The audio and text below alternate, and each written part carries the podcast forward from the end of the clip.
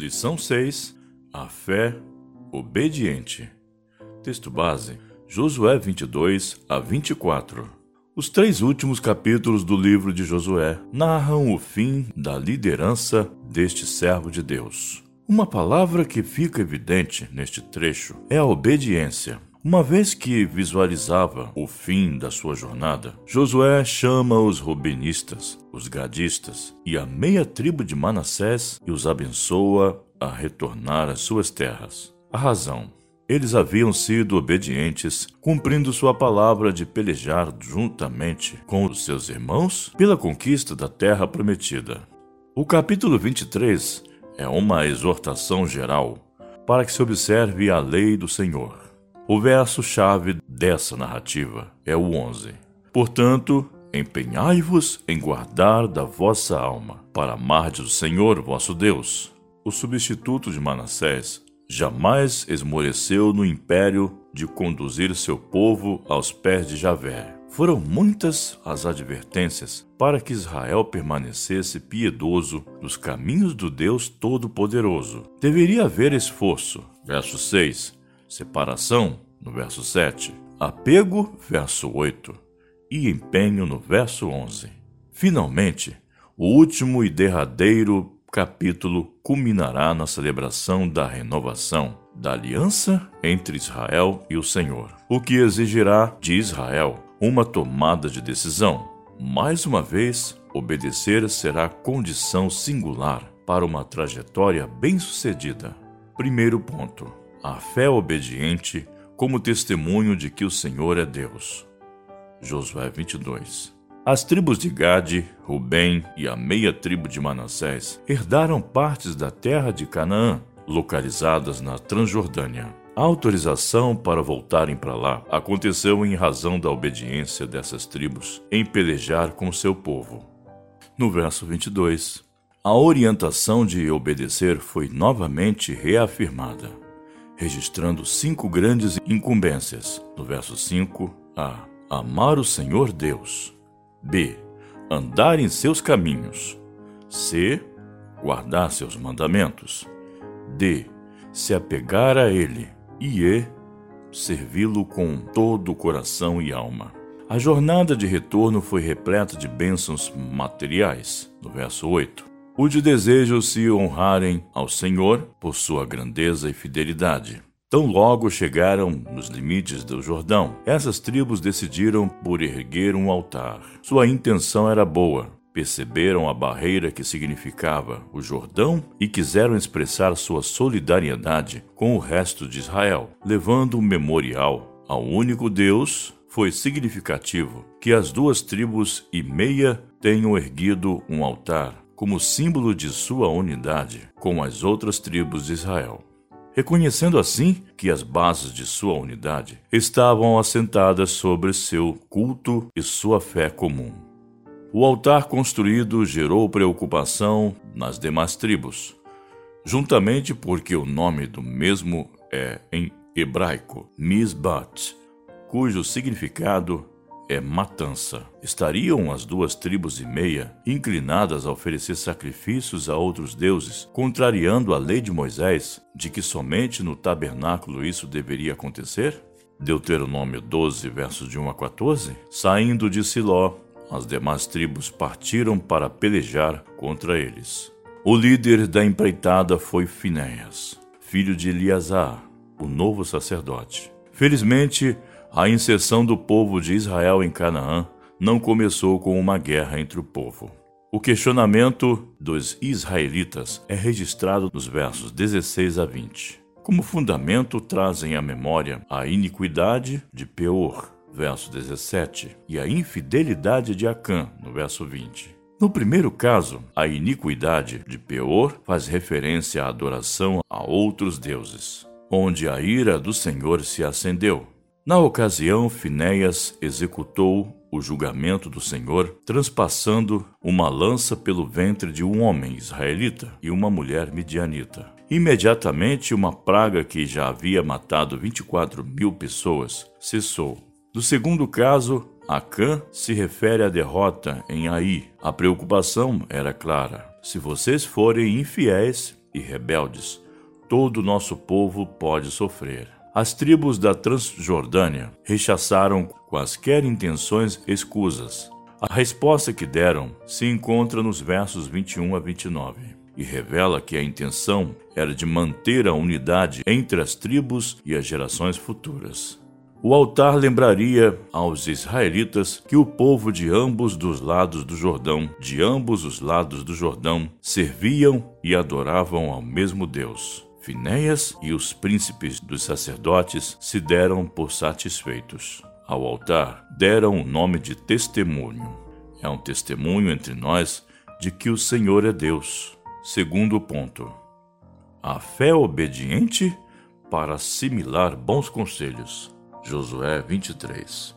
O capítulo 23 narra que Josué estava avançando em dias e a terra estava em paz. Em seu primeiro discurso, Josué desafia os líderes de Israel a se lembrarem das grandes coisas que eles tinham visto Deus fazer. Ele pediu que eles se apropriassem das promessas de Deus para o presente e para o futuro Deus expulsaria os outros povos e os estabeleceria na terra prometida. O povo de Deus deveria demonstrar a sua fé obedecendo à lei de Moisés e não se misturando com os povos ao seu redor. A obediência deveria ser ampla, sem restrições.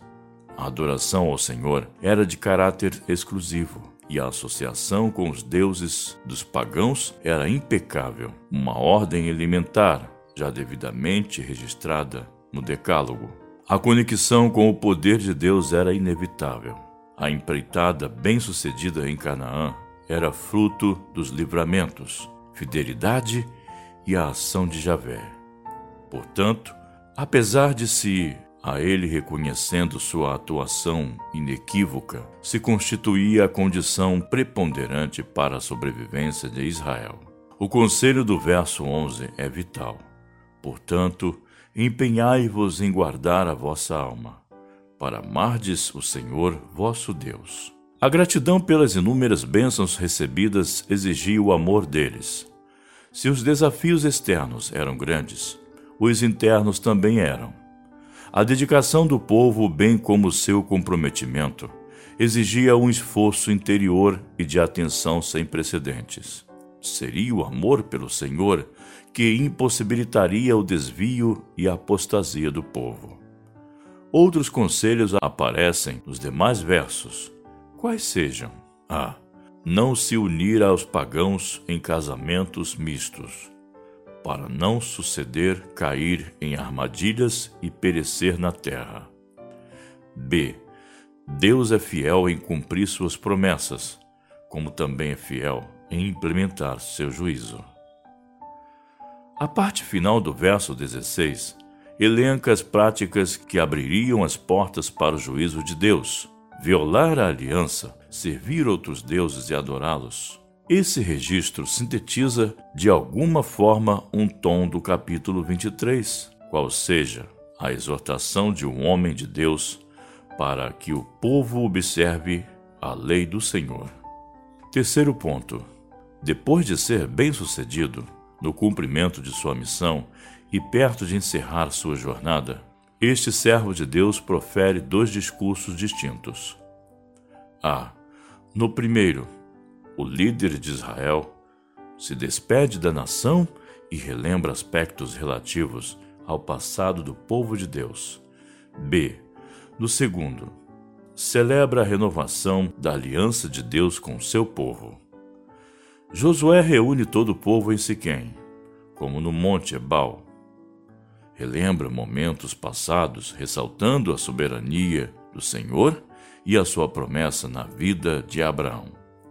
Registra os feitos de Deus nas vidas de Esaú, Jacó, Moisés e Arão, e como Deus conduziu seu povo do Egito à terra prometida, dando-lhe vitória sobre os povos que ali habitavam Josué apoiou-se no importante fato de que toda a história de Israel devia-se a Jeová. Dos versos 14 a 25, um novo pacto é celebrado. Josué exortou o povo a se comprometer totalmente com o Senhor, acrescentando seu testemunho pessoal: Eu e minha casa serviremos ao Senhor. Quando o povo afirmou que seguiria ao Senhor, Josué fez uma aliança com eles e ergueu uma grande pedra como testemunha de suas palavras. Em linhas gerais, o pacto da aliança exigia o repúdio total ao pecado, uma firme decisão em servir ao Senhor, uma profissão de fé, onde o reconhecimento dos feitos de Deus deveria ser lembrado. Josué reafirma a santidade do Senhor e o perigo da idolatria. O povo de Deus unânime responde ao seu líder: Ao Senhor nosso Deus serviremos e obedeceremos a sua voz. Conclusão: O livro de Josué encerra com o registro de três sepultamentos. A. Josué com 110 anos, igual a Josué 2, 9 e 10. Oportuno para observar que Josué aqui é chamado de servo do Senhor, assim como Moisés. B. José, filho de Jacó. Ambos, José e Josué, morreram com 110 anos. A associação aqui é com o registro de Gênesis 50, 24 a 26 e a compra do local do sepultamento. Gênesis 33, verso 18 a 20.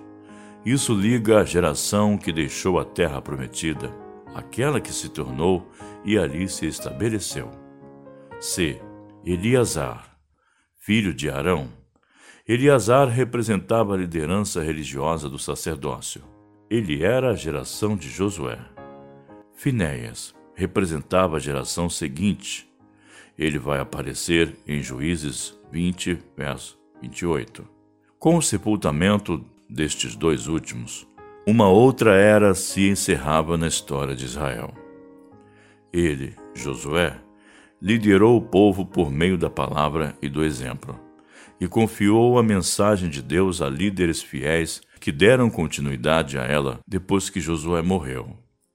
Isso nos faz lembrar da importante tarefa que temos. Somos responsáveis por colocar a fé cristã firmemente nas mãos da geração seguinte. Esta lição encerra o livro de Josué e aprendemos no conteúdo apresentado que a fé necessita ser resiliente, permanente, diligente, dependente e obediente. Para pensar e agir.